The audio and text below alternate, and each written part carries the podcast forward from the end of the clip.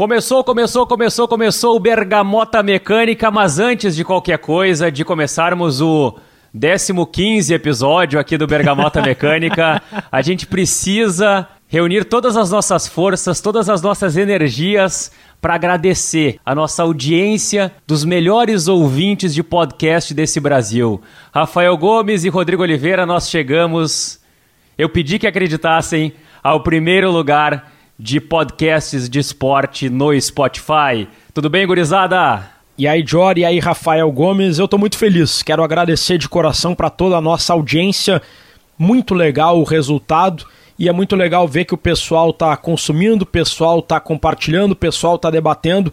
Acredito que da mesma maneira que nós estamos aprendendo sobre futebol, que a gente está absorvendo conhecimento, essa troca de conhecimento com a nossa audiência é o mais legal do Bergamota Mecânica e a liderança não é só nossa, é também de todos vocês que escutam o nosso podcast. Eu não consigo falar uma coisa tão séria que nem o Rodrigo Oliveira. Eu tô feliz pra caramba, pra cacete. Tô desgraçadamente feliz. Eu nunca fui primeiro lugar em droga nenhuma, cara. E eu sou o podcast de esporte mais ouvido do Brasil. Vocês têm noção do que, que é isso, rapaziada? Então, muito obrigado. Caralho, né? Eu chorei, eu gritei, eu agradeci. Então, fica aqui, ó, o meu mil vezes obrigado obrigado de verdade, porque uh, não, eu não vou ser o falso humilde e dizer que a gente não queria isso, a gente queria muito isso, mas a gente não esperava tão rápido, a gente não esperava ter um reconhecimento tão legal e uma interação tão bacana com todo mundo que consome o Bergamota Mecânica, ó.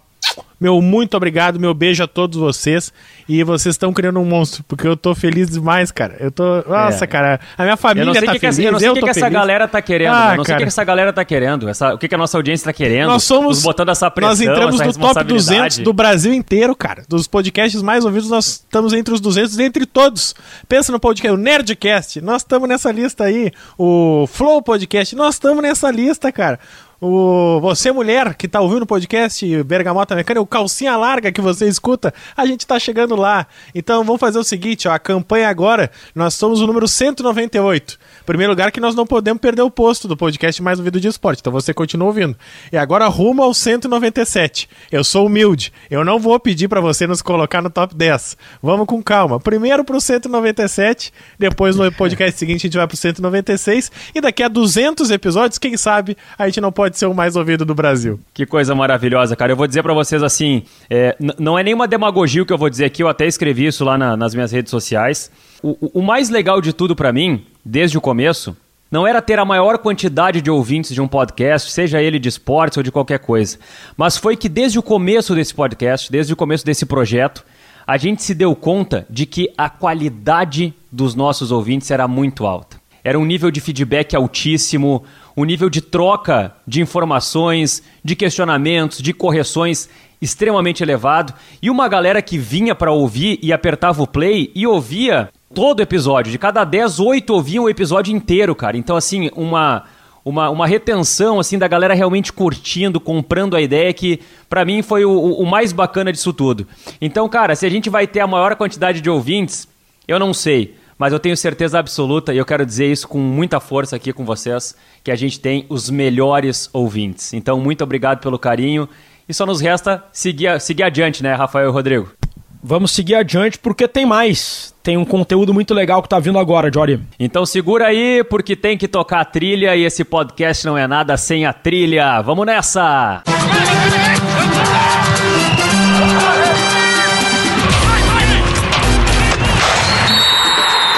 Apito árbitro, Bergamota Mecânica entrando em campo. Chegamos ao 15 episódio, é isso mesmo. 15 episódio, sem erros, sem tropeços, mas com acertos principalmente.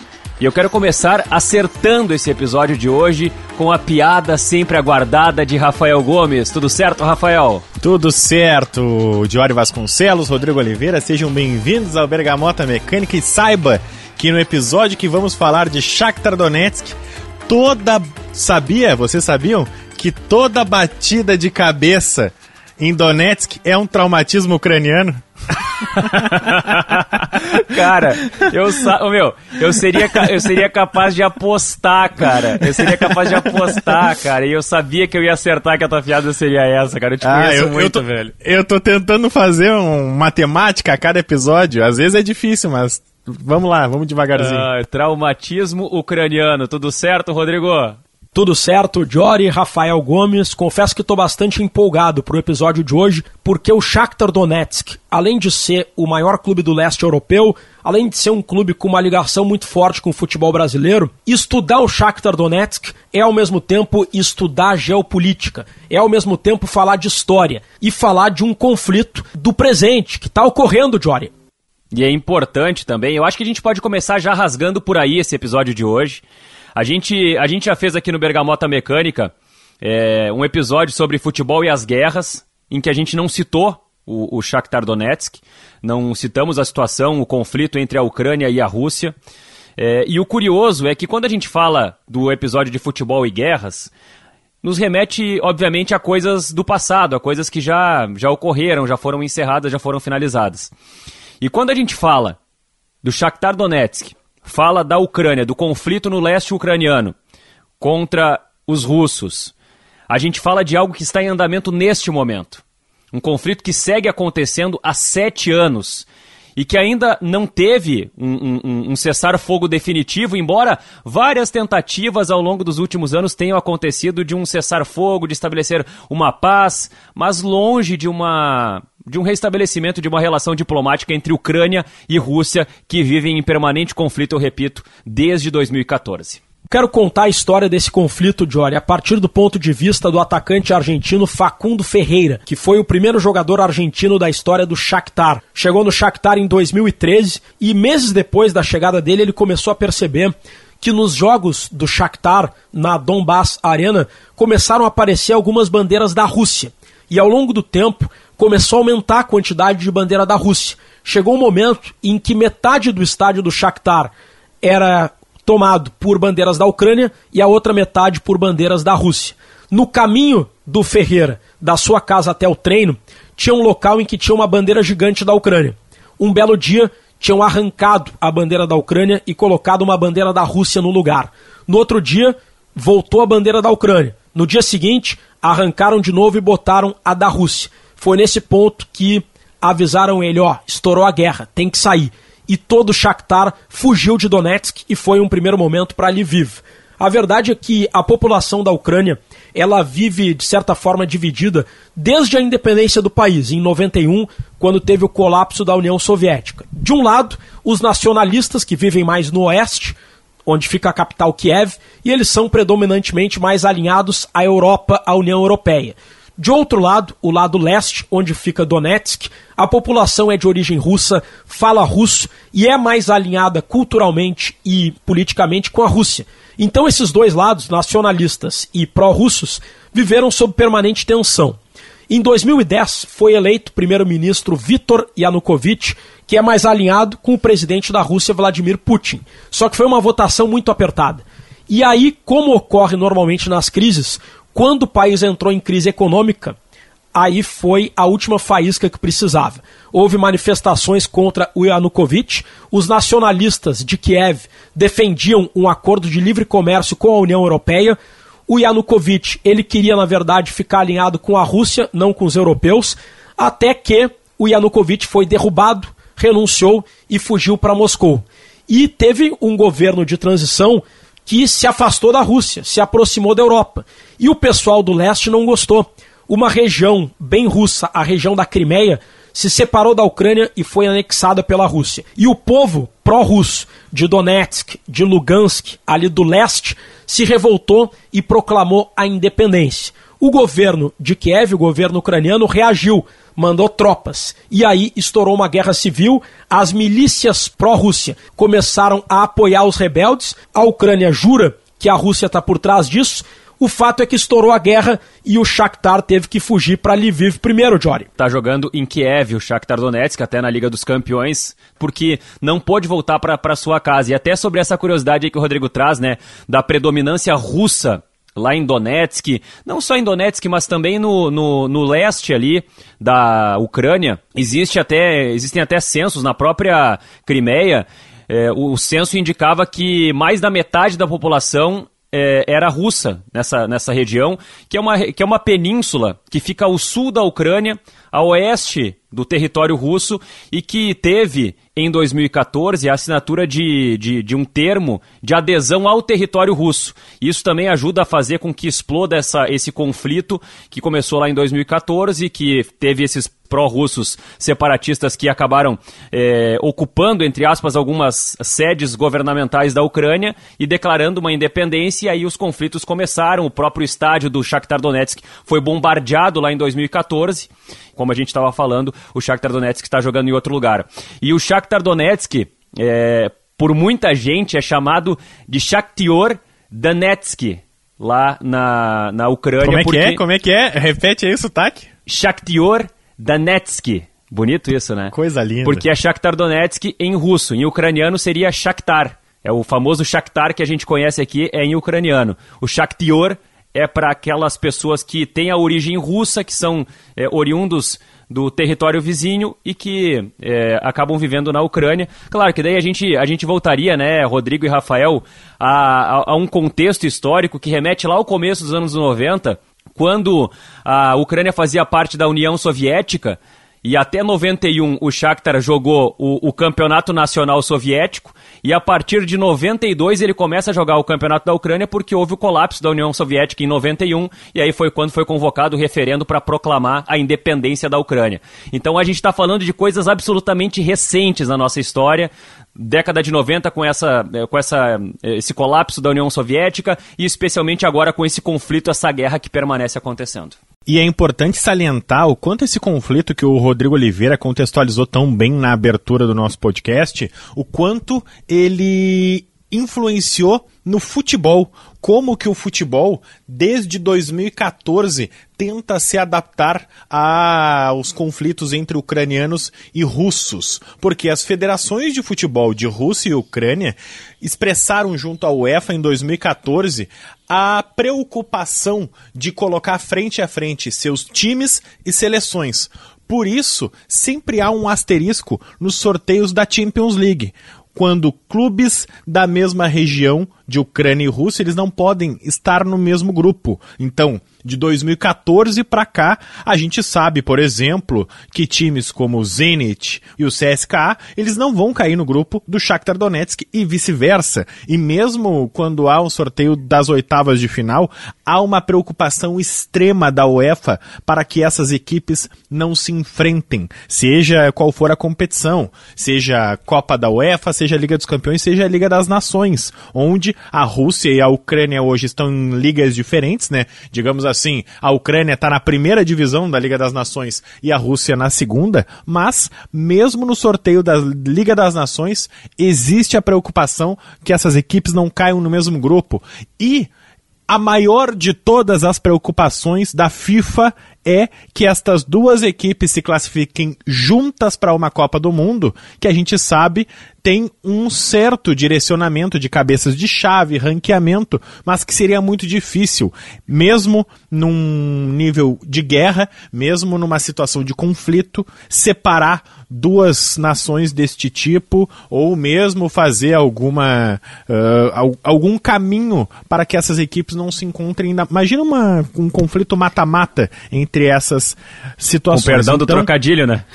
é, com, com todo respeito, é claro, né? Mas com perdão do trocadilho, é tudo que a UEFA e a FIFA não querem. Então, desde 2014, essas equipes sabem, o Shakhtar sabe no seu sorteio que não vai enfrentar o Spartak Moscou, que não vai enfrentar o CSKA, que não vai enfrentar o Dinamo de Kiev, justamente por conta deste direcionamento de sorteios. Uma vez o Arsenal teve que tirar da viagem o Mkhitaryan, que é armênio, porque a final da Liga Europa seria em Baku, no Azerbaijão. E existe um conflito entre Armênia e Azerbaijão, não haveria como garantir a segurança do Mkhitaryan.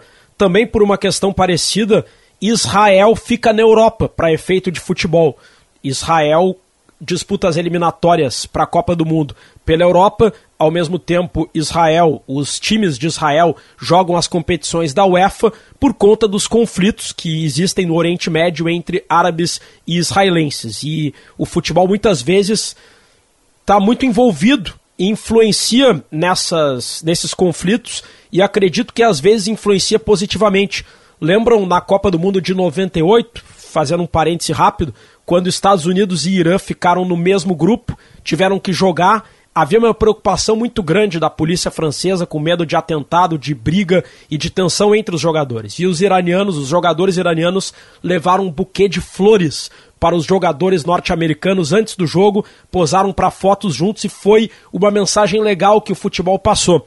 E eu falo isso porque eu acredito que no conflito do Shakhtar, no conflito de Donetsk, o futebol poderia fazer, poderia ter um papel para resolver ou para ajudar a resolver esse conflito, seja através da seleção ucraniana, seja através de um time de massa como o Shakhtar, os, a seleção ucraniana poderia fazer um agrado, fazer um gesto de carinho com os ucranianos de descendência russa ou que apoiam os russos.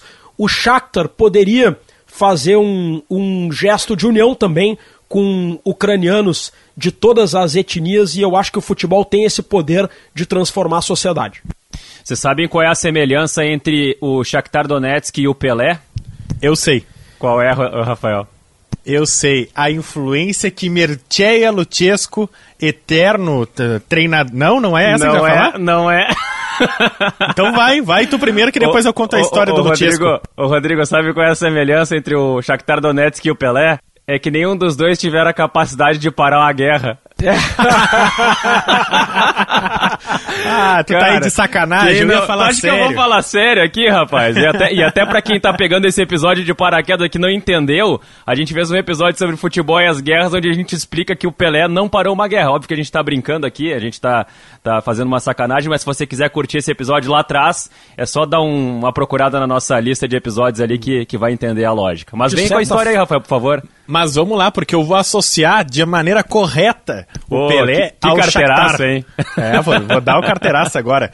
Mircea Luchescu, tá? Foi capitão da seleção da Romênia, uh, um dos maiores técnicos, se não o maior técnico romeno da história, e foi técnico do Shakhtar por muitas temporadas, 12 temporadas no total e foi, sem dúvida nenhuma, o grande incentivador para que brasileiros atuassem no Shakhtar, por mais que ele não tenha contratado o primeiro brasileiro, que aliás é o ex-centroavante Brandão, que surgiu no São Caetano, foi para o Shakhtar, jogou no Bordeaux, depois passou brevemente pelo Grêmio, não foi muito feliz aqui no Rio Grande do Sul, mas ele foi o primeiro brasileiro e fez muitos gols por lá e ajudou a difundir a cultura do futebol brasileiro no Shakhtar. Mircea Luchescu foi por 12 temporadas o técnico do Shakhtar, do Shakhtar Donetsk. E ele foi fundamental, porque em entrevista recente, em muitas entrevistas, ele sempre era questionado. Afinal, por que o Shakhtar contrata tantos brasileiros? E ele fala que ele era capitão da seleção da Romênia na Copa de 70 e que para ele o futebol brasileiro daquela Copa foi o melhor futebol que ele já viu. E o Mircea Luchescu é o principal responsável por trazer a cultura de jogar bonito, o Shakhtar Donetsk não se impressiona somente em ganhar os seus jogos. Está na cultura do seu clube. A gente tanto debateu a cultura de um clube quando falamos do futebol do Barcelona. A cultura do Shakhtar Donetsk é ganhar e encantar. É jogar bonito, jogar para frente, fazer gols. E de acordo com o técnico romeno Mircea Luchescu, ele aprendeu isso com Pelé na Copa de 1970 e é isso que ele tenta, que ele consegue aplicar dentro do Shakhtar Donetsk. Eu peço que um de vocês vá contando enquanto eu vou falando nomes aqui, pode ser? Perfeito, vamos Porque nessa. Porque de 2002 para cá eu fiz uma breve pesquisa eu posso ter esquecido algum, mas olha, eu tentei pesquisar ano a ano os brasileiros do Shakhtar Donetsk. Em 2002 o Brandão foi o primeiro, então tá. eu vou tirar o Brandão aqui da minha lista. Alan Patrick, Wellington Nem, João Batista, Dentinho, Tyson, Fernandinho, Douglas Costa, William, Jadson, Luiz Adriano, Ilcinho, Fred, Elano, Bernard, Alex Teixeira, TT, Smiley, Dodô, Marquinhos Cipriano, Marlos, Marcos Antônio, Fernando, são dois Fernandos, é o Fernando, o volante e o que jogava mais pra frente, Júnior Moraes, Maicon, Vitão, Eduardo da Silva, Márcio Azevedo, Marcelo Moreno, Bruno Renan, Leonardo, Antônio Carlos, Ivan e Darmian Rodrigues. Quantos deu aí? Bom, eu me perdi porque eu tava contando com uma mão só, e daí quando fecha cinco o cara tem que contar de novo. E aí quando chegou num determinado momento eu, eu não sabia eu mais o que eu tava também, contando. São cerca de 30, tá? Eu vi o Jordan um tão mais concentrado de 30, que eu pensei, ah, o Jordan deve estar tá contando então, não precisa. Mas Perdi tem mais um tempo aqui. É, mas, mas são, tudo isso são, só para citar. São uns 30, é, são uns 30, 32, tá? eu acho. Tudo isso só para citar que o maior incentivador para contratar brasileiros é o Mertiello Chesco, influenciado por Pelé lá na Copa de 70. Isso é uma entrevista que ele mesmo deu. Número um, por que, que o Shakhtar, além disso, tá? O próprio Rodrigo Oliveira lembrou há pouco do Facundo Ferreira, que é o primeiro argentino há pouco mais de 5, 6 anos contratado pela equipe ucraniana. Por que, que se contrata tanta gente? Número um, porque não tem limite para jogador estrangeiro na Ucrânia. O campeonato ucraniano libera quantos contratados tu quiser no teu time, desde que em campo sejam apenas sete. Além disso, a naturalização, ela também não é muito complicada. Por exemplo, o Marlos. O Marlos é um brasileiro que joga pela seleção da Ucrânia, que jogou, se não me engano, tem que estar cinco temporadas morando lá, tirar o passaporte e ele optou inclusive por servir a seleção da Ucrânia. Então, Marlos, por exemplo, era um brasileiro que não contava nessa relação. O Eduardo da Silva, que foi um brasileiro que a gente falou, ele é naturalizado croata, então ele jogava e ele também não contava. O João Batista, que eu citei, é um zagueiro que nem teve muito destaque, ele era naturalizado turco. Então, além da cultura brasileira, o, Mar próprio Marcelo Moreno, que era naturalizado boliviano, mas tinha um passaporte comunitário e acabava também contando de uma outra maneira. O Darmian Rodrigues Rodrigues era brasileiro naturalizado argentino. O Shakhtar sempre faz isso e claro, a Tem o legislação. Moraes, que é naturalizado também, o né? Júnior tá Moraes, exatamente. Então, a naturalização ajuda, a falta de um limite no elenco ajuda. Sete estrangeiros no time, pô, é, tu tem que ter quatro ucranianos só no teu time, tu pode ter sete titulares, e aí tu pode substituir um pelo outro. Pode sair o Tyson e entrar o TT, para citar dois atletas da dupla Grenal, desde que eles não excedam sete jogadores em campo. Tu pode ter sete em campo e sete no banco, e as tuas cinco trocas ser estrangeiro por estrangeiro. Tu não pode trocar um ucraniano Sim. por um estrangeiro. Sabe... Então, a legislação ajuda, a cultura, a influência do Mercello Chesco e, claro, a saúde financeira do Shakhtar, que fez não só as suas maiores compras, mas as suas maiores vendas da história foram todas com jogadores brasileiros. William para o Chelsea, Douglas Costa, Luiz Adriano, o Alex Teixeira, to na... Bernard, todos esses atletas colocaram milhões de euros nos cofres do Shakhtar. É, mas até, até eu quero colocar uma situação aqui, Rafael, que é que até a situação do William é uma situação curiosa e acho que a gente pode falar também sobre o quanto o Shakhtar é um clube que endurece nas negociações, né? Porque o William, na verdade, ele foi comprado pelo Ange Mascascala, aquele clube lá da Rússia, é, que pagou a multa, porque a Premier League já tinha tentado contratar o William algumas vezes e o Shakhtar não, não liberou, porque o dinheiro não vinha no, no limite que eles queriam. Então o Shakhtar tem um pouco dessa situação assim de, de comprar o jogador, não necessariamente para vender, não com o objetivo de vender. Se vender e fizer dinheiro, melhor, mas tem que vir e pagar o preço. Porque o Shakhtar ele quer usufruir do jogador, ele quer fazer com que o jogador possa render. Não é Shakhtar, é Shakhtar, né? E, e, e eu fui ver no site do Shakhtar quais são os jogadores brasileiros que estão no Shakhtar atualmente. E entre esses, esses brasileiros, é, tem esses dois naturalizados que o Rafael citou, o Marlos e o Júnior Moraes. 34 que... contém 34. naquela minha lista, já que tu não tinha feito essa tarefa Pô, de Que bom, meu, que bom. E, e, o mais curioso que eu achei, sabe o que é? O Shakhtar, obviamente, tem muitos jogadores ucranianos. E o Shakhtar atualmente, de acordo com o site oficial do clube, só tem dois jogadores que não são nem brasileiros e nem ucranianos, cara. É inacreditável isso, cara. Dois jogadores, cara. Um deles é o Manor Solomon, que é de Israel, e o outro é o Davi Kochalova, que é da Geórgia. São os únicos dois jogadores que não são nem brasileiros e nem ucranianos nesse elenco do Shakhtar era tanto brasileiro no vestiário do Shakhtar que o Mertiello Chesco dava a preleção em português. Vocês têm noção do que é isso? É. O técnico romeno aprendeu português e aí o Dentinho deu uma entrevista para o El País, se não me falha a memória, dizendo que a entrevista, a preleção era em português e aí o tradutor traduzia para o russo ou para o ucraniano para os demais jogadores, porque os mais importantes do elenco eram os brasileiros. O Aliás, Mircea... o Dentinho, ele, o, o, Dentinho, Rodrigo, que é casado com a mulher samambaia, né? Ou a ex-mulher samambaia, a Dani Souza, e que poderia tranquilamente integrar o episódio do Tititi da bola número 2, né, o Dentinho. É. Poderia, poderia. O Marcelo mulher samambaia, como é que tu lembrou pois disso? Pois é, cara, ela era a mulher samambaia, agora ela não é, é mais, né? Agora ela é uma blogueira, Ela é um biquíni verde de plantas, né? É, o Marcelo, lá no Pânico. O Marcelo Chesco treinou o Shakhtar de 2004 a 2016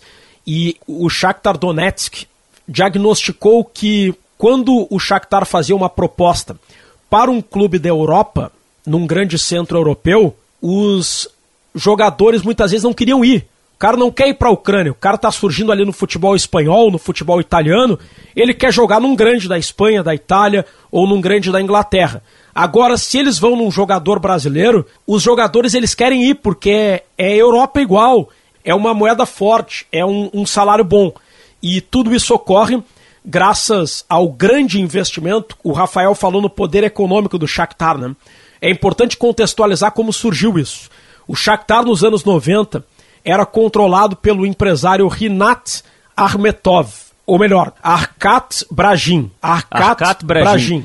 Ele tu sabe, isso aí. Tu, tu isso sabe aí. como é que tu sabe como é que ele deixou a presença do clube, Rodrigo? Sabe essa história aí? Foi morto num atentado, né? Ele era, ele era acusado de ser envolvido com a máfia ucraniana, né? E de ter várias várias tretas assim e ele acabou sendo assassinado nessa explosão, nesse atentado lá no estádio do, do ele clube. Era o, ele era o presidente do clube, rico, apontado ou suspeito de ter ligações com a máfia. E o braço direito dele, aí sim, era o Rinat Armetov e aí, quando ocorreu esse atentado, aliás, houve vários atentados contra o Arkat Brajin. Um deles foi bem sucedido e assassinou o então presidente do clube. Dessa forma, o Rinat Armetov herdou o posto de presidente, de dono do Shakhtar. E ele fez muitos investimentos e virou não só um dos, mas virou o magnata mais rico do futebol. Ele é mais rico, inclusive, que o dono do Chelsea, o Roman Abramovich.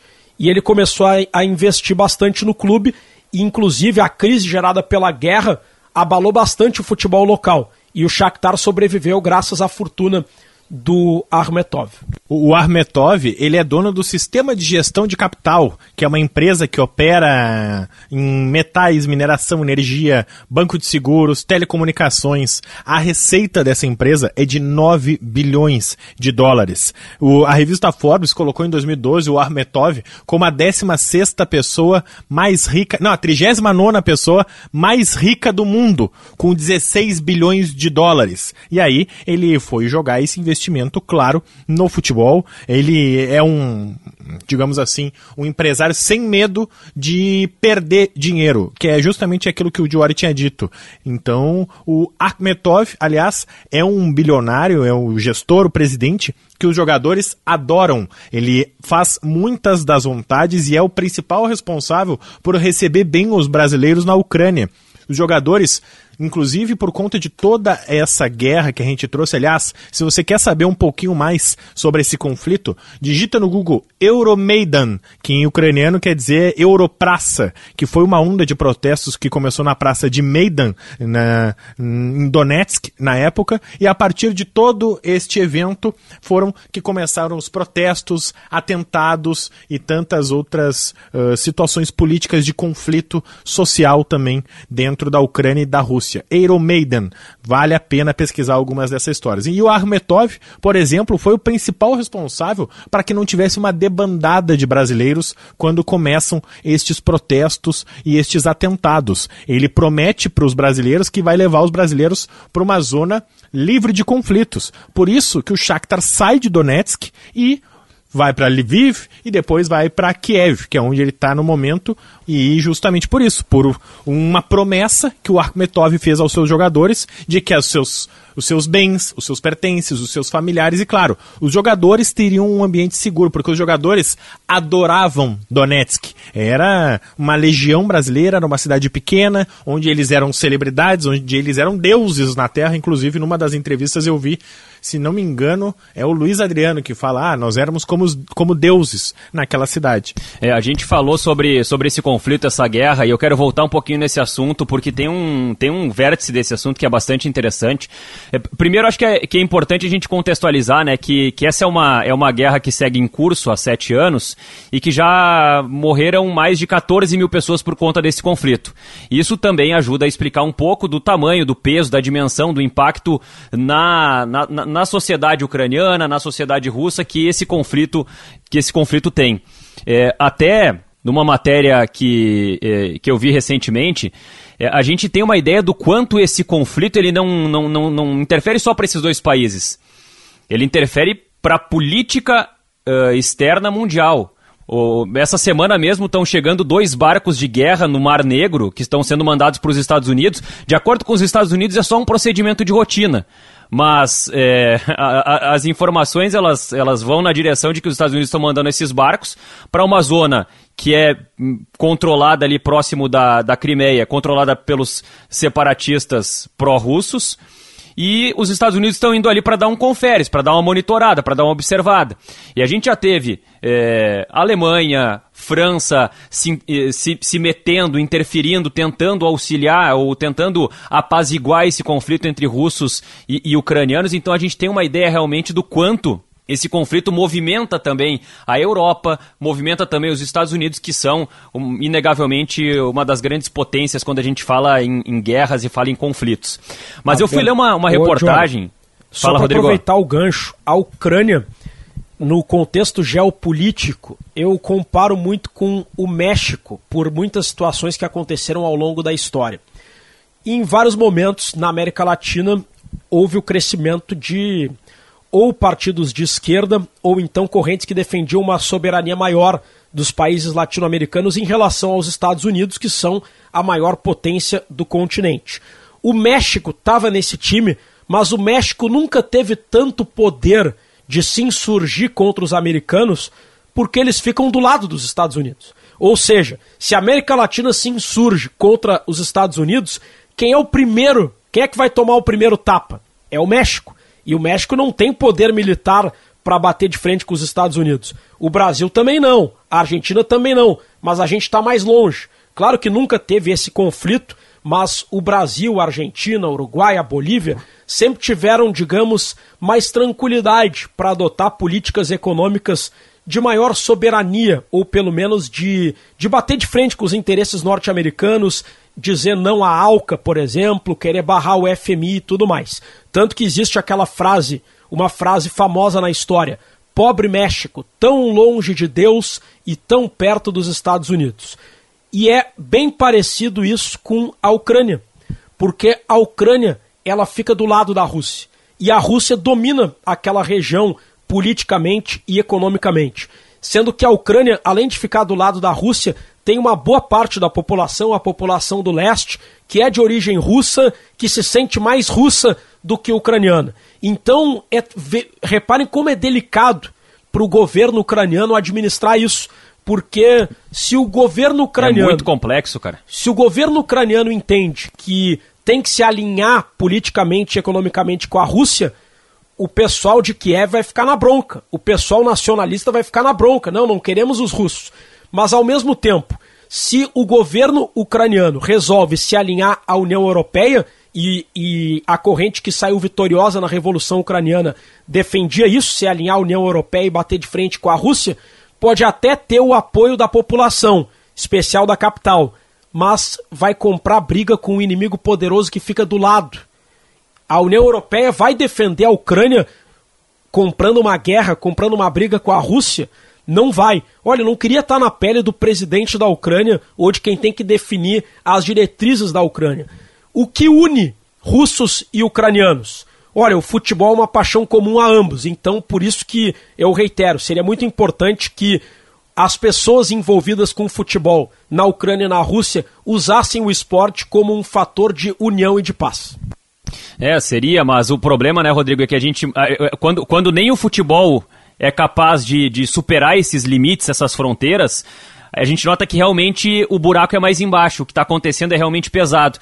E, e, e, é por isso que a gente diz, né, da complexidade desse conflito, e quanto mais é incrível, quanto mais a gente lê, quanto mais a gente pesquisa sobre, sobre o que está acontecendo ainda nesse conflito entre Ucrânia e Rússia, a gente se dá conta do quanto é complexo esse assunto e provavelmente quem está ouvindo esse episódio no futuro lá por 2023, 2024, o conflito entre Rússia e Ucrânia segue acontecendo, seguem tentando fazer cessar fogo, os, os cessar-fogo são interrompidos e certamente o conflito está indo e voltando, indo e voltando. Eu tenho certeza que eu não vou errar nessa previsão aqui. Infelizmente, o conflito vai permanecer por, por muitos anos. Teve no ano passado, em setembro, uma troca de prisioneiros.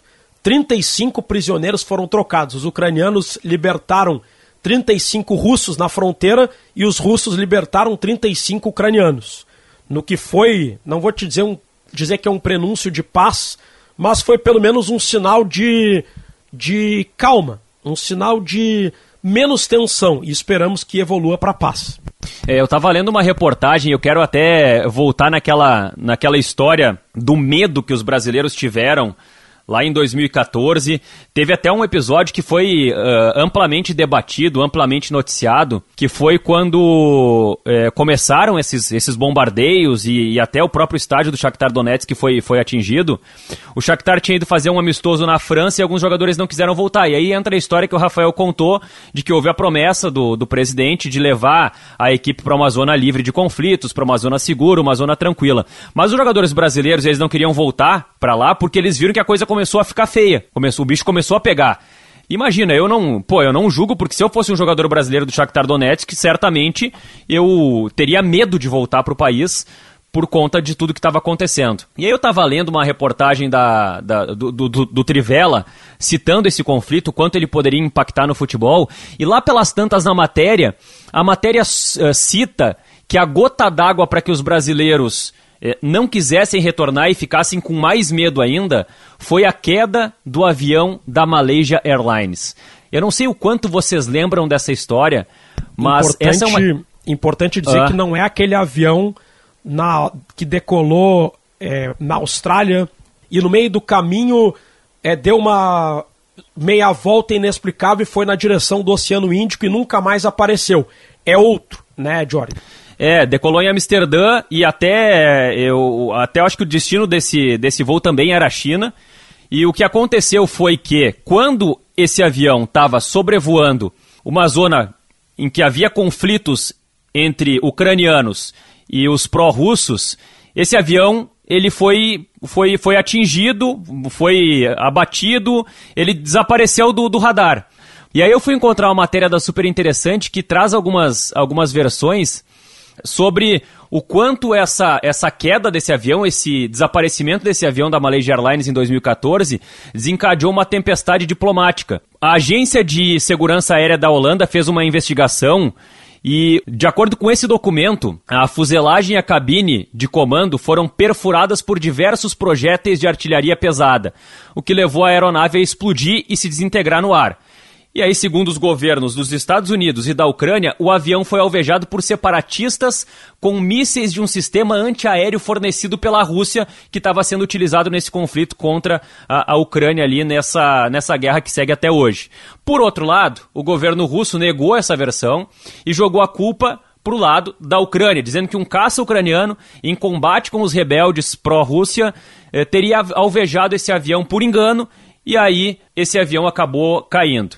Mas o resumo da história é: tu imagina o cara que tá, que é brasileiro, que tem que voltar de avião para a Ucrânia e tem que achar que tá tudo tranquilo, que tá tudo certo, tá tudo calmo. Não, não, e não por isso que imaginar, eu né? E por isso que eu falei que os jogadores gostam tanto do Akhmetov, porque os jogadores na época acabaram inclusive saindo de uma excursão que o time tinha na época, não queriam embarcar no avião para né, para fazer a época pré-temporada, e aí o Akhmetov fez uma série de atendeu uma série de exigências que os brasileiros tinham na época, e se não me engano, o Facundo Ferreira também estava envolvido nessa, é, nessa excursão. E aí todos eles falaram que queriam pegar os seus pertences em Donetsk, que queriam ficar numa cidade segura, que não gostariam de enfim, passar por todo esse conflito, essa zona de conflito. E esses jogadores, muitos deles pediram na época a sua transferência. E eles foram convencidos pelo esforço do Akhmetov em atender esses jogadores da melhor maneira possível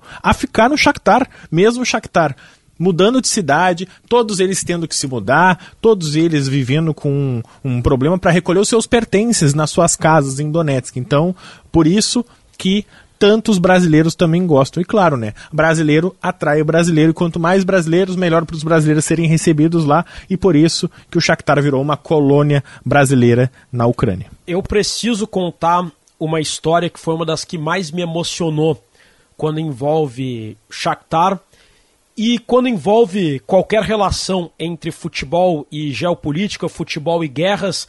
Já fizemos um, um episódio sobre isso mas a história que eu vou contar agora é a história que está muito ligada ao Shakhtar, porque está ligada ao grande ídolo da história do Shakhtar, o lateral direito croata Dario Srna, que jogou no Shakhtar por muito tempo, hoje ele é diretor esportivo do Shakhtar. Ele é o dirigente que comanda o futebol. Ele tem uma história emocionante. Ele, quando marcava os seus gols pela seleção croata e pelo Shakhtar, ele homenageava o seu irmão, o Igor, que tem síndrome de Down e ele mostrava sempre uma tatuagem que dizia: Igor, estamos todos aqui para você. Mas a história do Serna começa muito antes. Durante a Segunda Guerra Mundial, o pai do Serna, o Zeir Serna, morava na Bósnia, leste da Bósnia, e precisou fugir junto com a família porque os alemães estavam invadindo a Bósnia. Era a expansão da Alemanha nazista na Segunda Guerra Mundial. E em 1941, eles acreditaram que já era seguro voltar para a Bósnia. Só que não era seguro.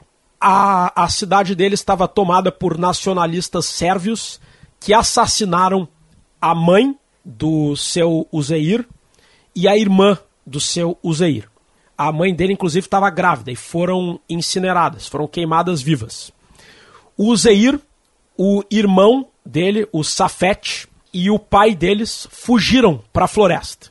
O, o seu Zeir, que é o pai do Serna, o irmão do seu Zeir, o Safet, e o pai deles fugiram. Encontraram um campo de refugiados no norte da Bósnia, só que no meio da confusão, o seu Zeir, na época um menino, acabou separando o pai do irmão e foi parar na Eslovênia, onde ele foi adotado por um policial. O Safet, irmão do Zeir, entrou no exército e ficou sabendo de um órfão bósnio que tinha sido adotado na Eslovênia. E era o irmão dele, o Zeir. Viajou para lá e finalmente encontrou o irmão, Safet e o Zeir. Os dois acabaram crescendo juntos. O Zeir virou padeiro. Com o dinheiro de padeiro, comprou uma passagem para Sarajevo, na Bósnia, e começou a treinar como goleiro. E virou jogador de futebol e, e seguiu uma carreira. E aí, anos depois, nasceria o Dario Serna, filho do Zeir, na cidade de Metkovic, jogou no mesmo clube e na Eurocopa de 2016, preparação para a Eurocopa, um pouco antes de começar o torneio, na França, o seu Zeir ficou doente. E o Serna estava concentrado com a Croácia na França, pronto para jogar a Eurocopa e ele estava em estado grave. O, o Serna foi até o hospital para falar com o seu Zeir, para ver ele, e inclusive estava em discussão que o Serna poderia pedir dispensa para poder estar tá junto com o pai. E ele disse: Não, todo mundo sabe qual é o último desejo do meu pai: é que eu jogue pela seleção, que eu, que eu defenda a seleção. Então ele voou de volta para a França. Depois do segundo jogo da Croácia, o seu Zeir morreu o Serna viajou para o funeral, voltou e foi às lágrimas na execução do hino nacional antes do jogo contra a República Tcheca. Que história dessa família e desse cara que é um símbolo do Shakhtar, pessoal. É uma, é uma lenda dentro do clube, né, Rodrigo? E, e uma história que envolve, que envolve família, que envolve sonho, que envolve uma história de vida, que envolve uma relação com o pai, daquelas histórias que, que ficam marcadas realmente a história que o Rodrigo contou aí do, do Cerna. É, eu queria também tocar no assunto do, do, do, quanto o Shakhtar é jogo duro nas negociações, entrar um pouco mais nesse assunto, Porque a gente citou aqui a, a situação do William, da forma como ele saiu, é que o Shakhtar compra os jogadores, adquire os jogadores e, e, e, o jogador não pode pensar que vai ir para o Shakhtar assim para fazer um trampolim, né? Ah, chegou lá, uma temporadinha ali, papapá e vendeu. Não. É, é, é, é diferente um pouco, até para tentar ilustrar o que eu estou querendo dizer, tá? É diferente um pouco o que o Shakhtar faz do que o que o Porto e o Benfica fazem no futebol português. O Porto Excelente e o Benfica, exemplo. eles são mais trampolim de jogador. O Shakhtar, não, o Shakhtar é assim, ó, tu pode até catapultar o jogador, mas o clube tem que vir botar o dinheiro, aceitar as condições do Shakhtar, porque senão o Shakhtar vai ficar com um cara jogando ali e firmezinho ali. E eu vou dizer aqui no final desse episódio, a gente está chegando na reta final do episódio, é, o, o Shakhtar Donetsk certamente é o clube mais brasileiro de fora do futebol brasileiro. Não existe outro clube no futebol mundial tão brasileiro quanto o Shakhtar Donetsk. Que a gente trouxe aqui, claro, tem essa, essa cultura, essa filosofia de formar sistemas defensivos de jogadores ucranianos e jogadores de, de outras nacionalidades e, e contratar os brasileiros para aquilo que o Brasil é a essência do futebol, que é para o drible, para a vitória pessoal, para jogada um contra um, enfim, chamem como quiserem, mas o Shakhtar ele contrata especialmente atacantes brasileiros, jogadores do meio para frente, volantes também são contratados, mas assim, jogadores que constroem o jogo e jogadores que terminam o jogo. Essa é a filosofia que o Shakhtar desenvolveu lá atrás, no começo dos anos 2000, e que faz, é, que, que coloca em prática até hoje. E até no meio desse caminho, o Shakhtar conquistou uma Liga Europa em 2008, 2009, num time que se a gente for buscar a escalação, cara, eu até não tenho a escalação aqui, é, deixa eu ver se eu encontro aqui a escalação, porque vai provar exatamente essa, essa ideia aí.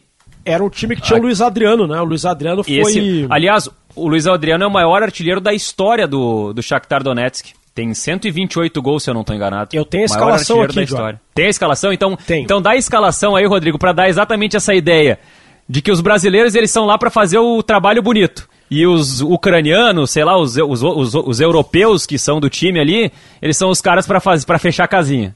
Com certeza. Setor ofensivo dominado pelos brasileiros. O goleiro era o Piatov, ucraniano. Lateral direito, Dario Serna, sobre quem falamos há pouco, que é croata. A zaga ucraniana, Kusher e Chirinsky. Devo ter errado a pronúncia, algo parecido com isso. O lateral ah, foi bem demais. O lateral esquerdo romeno, Hatz. Primeiro volante, Marius Lewandowski, que não é o Robert Lewandowski, por óbvio. Deve ser parente, né? Não tem essa informação. E talvez o Lewandowski seja tipo Silva aqui no Brasil, né? Então seja, talvez ser. não seja nada também, né? Pode ser. Ele era o primeiro volante. Segundo volante, Fernandinho. A partir daí é só brasileiro. Meia pela direita, Ilcinho. Meia centralizado, Jadson. Meia pela esquerda, William. Centroavante, Luiz Adriano. E outra coisa que chama atenção é a presença de jogadores brasileiros do Shakhtar na seleção brasileira. Tinha uma época que tinha mais jogador do Shakhtar na seleção brasileira do que jogador do Shakhtar na seleção ucraniana. Era muito ah, é jogador do Shakhtar. E, e, e, e importante, jogadores de qualidade. É, verdade. Naquele episódio das guerras, a gente chegou a contar a história do Edmar, o jogador brasileiro ucraniano. Então, é a minha vez de desmistificar uma lenda. Eu que critico tanto. Ah, não, Rodrigo Oliveira. No episódio passado do Guardiola, tu xingou eu e Jory Vasconcelos que a gente desmistificava algumas lendas. Pois é, mas essa já foi desmistificada para mim, entendeu? Então eu já sei que a lenda é mentira. Então, para mim, não vai fazer diferença. Eu vou estragar o prazer de vocês. A lenda é a seguinte: de que o paulista Edmar, volante que jogou na base do Inter, inclusive, entre outros clubes, ele se naturalizou ucraniano para defender o Metalist. E ele, por ser naturalizado ucraniano, e, e aí acabou jogando pela seleção ucraniana, ele teria sido convocado pelo exército ucraniano e obrigado a lutar contra a Rússia na guerra. O Edmar teria. Imagina, o cara é brasileiro, vai jogar na Ucrânia, se naturaliza para servir a seleção. E aí é ucraniano, tem, regi tem o, o alistamento militar obrigatório. Teve que se alistar e lutou na guerra contra a Rússia. Essa guerra que falamos na abertura do episódio. Não é verdade essa história? Não É verdade. Eu que... sempre acreditei nessa história. Puxa vida, caiu é mais um mito aqui. É verdade que ele foi convocado pelo Exército. É verdade que ele teve que se alistar. E é verdade que em condições normais ele teria que lutar na guerra contra a Rússia. Mas o dono do Metalist ligou pro cara do Exército, o ministro responsável, e disse: pô, o cara é brasileiro, não tem nada a ver com o conflito. Preciso dele para jogar pelo meu time. Libera ele. Aí, inicialmente botaram ele num, num serviço burocrático do exército, ou seja, dispensaram ele do combate. E aí depois ele foi liberado do exército e não precisou lutar na guerra. É verdade que ele serviu ao exército, mas não pegou em armas. É, o máximo que o Edmar poderia ser na carreira dele era um artilheiro dentro de campo, não um artilheiro de guerra, né? Então vamos Exatamente. deixar claro isso. Exatamente. Bom, chegando Faltou ao... uma coisa no nosso ah, podcast. Ah, Maradona. Algum de vocês conseguiu relacionar o Maradona com Cara, o Shakhtar? A, a única coisa que eu consegui encontrar em relação ao Maradona e o Shakhtar foi que no jogo da Liga dos Campeões no tá, ano mas passado... calma, calma, calma ah. que tu não, não percebeu uma coisa muito importante. Ah. É, essa associação, ela parece aleatória, mas ela não é. Maradona morre no dia 25 de novembro de 2020. Perfeito. Ele morre no final da manhã. É cerca de 9, 10, 10 e meia da manhã a confirmação mundial da morte do Maradona. A Liga dos Campeões tinha jogos no horário brasileiro à tarde, por volta de 3 da tarde. Ou seja, os jogos Olympiacos e Manchester City e Borussia Mönchengladbach e Shakhtar Donetsk foram os primeiros a realizarem um minuto de silêncio por conta da morte do Maradona. Então é muito mais do que isso. Ah, porque tu fez a mesma coisa que eu. Tu claro. digitou Maradona Shakhtar Donetsk. Óbvio, né, cara? Chegou, chegou o um momento que eu já tinha lido um caminhão de coisa e não apareceu o nome do Maradona em nenhuma, nenhuma, nenhuma vírgula que eu pudesse puxar um fio aqui, cara. E aí eu vi o horário da notícia, essa que a mesma notícia que tu leu, e vi que era uma notícia das 13h15 da tarde. Eu falei, cara, o Maradona tinha recém morrido. Fui no calendário de jogos do dia e descobri que o jogo entre Shakhtar e Borussia Mönchengladbach pela fase de grupos da Champions League foi um dos primeiros, se não o primeiro clube a realizar um minuto de silêncio depois da morte do Maradona. Então tá feito, cumprimos a meta aqui nesse episódio 15 do Bergamota Mecânica e a gente tá chegando ao final para a hora do sorteio e para a hora do quadro com nomes aqui para mandar aquele alô pra galera que tá nos curtindo lá no Spotify. 83% das pessoas que nos escutam escutam no Spotify, o restante se divide pelas demais plataformas de áudio. Se você ouve podcasts em outra plataforma de áudio. Provavelmente você não está nos ouvindo, então eu não vou dizer nada para você, porque não vai fazer nenhum sentido. Então, um grande abraço, né? E eu vou sortear aqui o tema do próximo episódio, tá? Ah, vamos ver se o Rodrigo tá com a bolinha gelada de novo. Os últimos dois temas são do Rodrigo Oliveira. É isso aí. Número 1. Um. É o meu. Rivalidade entre Celtic e Rangers. E é sem dúvida nenhuma um dos pedidos que mais me fazem por direct, toda a interação que a gente tem do Bergamota Mecânica, todo mundo sempre fala. Falem do conflito Celtic Rangers. É, é basicamente o quando se o, o Bergamota foi feito, desde então semanalmente eu recebo pedidos para fazer um episódio sobre a rivalidade na Escócia, futebol Celtic Rangers, na semana que vem. Então partiu. Tem, tem quadro com nomes aí, Rafael? Tem, vamos lá, olha aqui, ó, o Leonardo Giuliani adora o nosso podcast, mas ele diz que quer algo menos debate e menos informação e mais debate. Por exemplo, ele diz que o que incomodou ele no episódio do Guardiola é que ele não acha que o Guardiola revolucionou o futebol. Olha aí, hein? Tu vai soltar essa daí agora, meu? Não, mas aí deixa assim, né? E quando ele fizer o podcast dele, ele debate. Não, tô brincando, Leonardo. mas nesse caso, se, Pô, um, que maldade, hein, se algum de nós, se algum de nós achasse que o Guardiola não revolucionou o futebol, teria tido nós debate. teríamos debatido. O Teria que atrapalhou debate. é que ninguém acha isso. Todos é. nós, entre nós, né? Nós três achamos é, que ele revolucionou. O Guardiola não revolucionou o futebol, quem revolucionou foi o Mourinho, tá certo. um abraço pro Leonardo Juliano, estamos brincando, tá? Renan Ailton, Andrei Pires, Eduardo Kel, Vinícius Vilela. Olha aqui, ó, nós no episódio da Máfia do Apito, nós desmistificamos uma lenda e nem nos demos conta. O Luiz Elivelton dos Santos disse que a vida inteira odiou o Márcio Rezende de Freitas por conta da máfia do apito.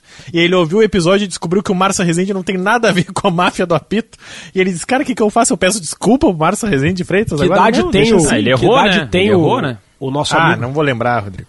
Porque nós estamos ficando velho, né?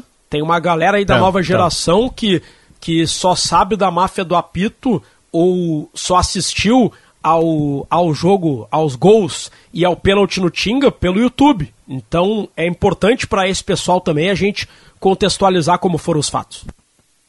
Um abraço pro Michael Ribeiro, Paulo Ricardo Cruz. O Alan Bueno sugeriu a gente fazer um Bergamota Mecânica contando a história de mascotes dos times de futebol. Gostei do tema também, Bom anotei tema, aqui. hein? O Lorenzo Fernandes tá nos ouvindo lá da Austrália. Mandou um abraço, Lorenzo. O Lorenzo tinha falado mais alguma coisa que eu não anotei. Olha só que ingrato que eu sou. Porque eu coloquei só Austrália para lembrar alguma coisa que ele tivesse dito. E eu não me lembro mais o que o Lorenzo Fernandes disse, então o Lorenzo manda um recado de novo que. Ah, achei aqui o recado dele, ó.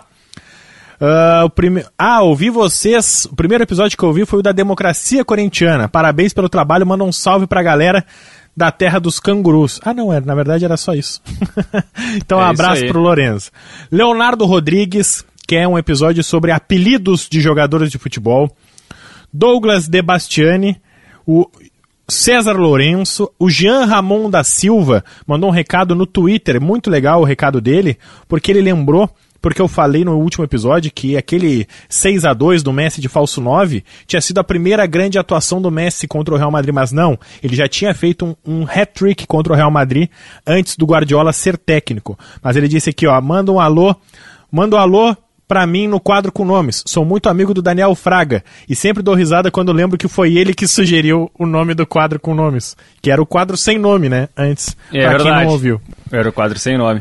E para nossa amiga Mauri Dornelles, Mauriane Dornelles, repórter da RBS TV, que ouve o Bergamota, e olha só que legal. Aí ela disse que sempre ouve o Bergamota e ouve as nossas dicas de série, dicas de livro. E aí ela tava querendo dar um livro de presente para um amigo, para uma amiga, não me lembro. E aí ela veio me pedir dicas, porque ela fala: "Ah, eu sempre escuto as dicas de vocês e não lembro. Então me dá umas dicas de livros de futebol que eu posso comprar". Então, ó, beijão pra Mauri Dornelles, nossa colega, sempre na escuta do Bergamota. E qual livro tu indicou pra Mauri, Rafa? Cara, eu indiquei muitos, na verdade. Eu indiquei o Como o Futebol Explica o Mundo, eu indiquei o Mourinho Rockstar, eu indiquei o A Bola Não Entra Por Acaso, porque ela queria um livro curto e, de, e que ajudasse alguém a conhecer um pouco mais o mundo do futebol.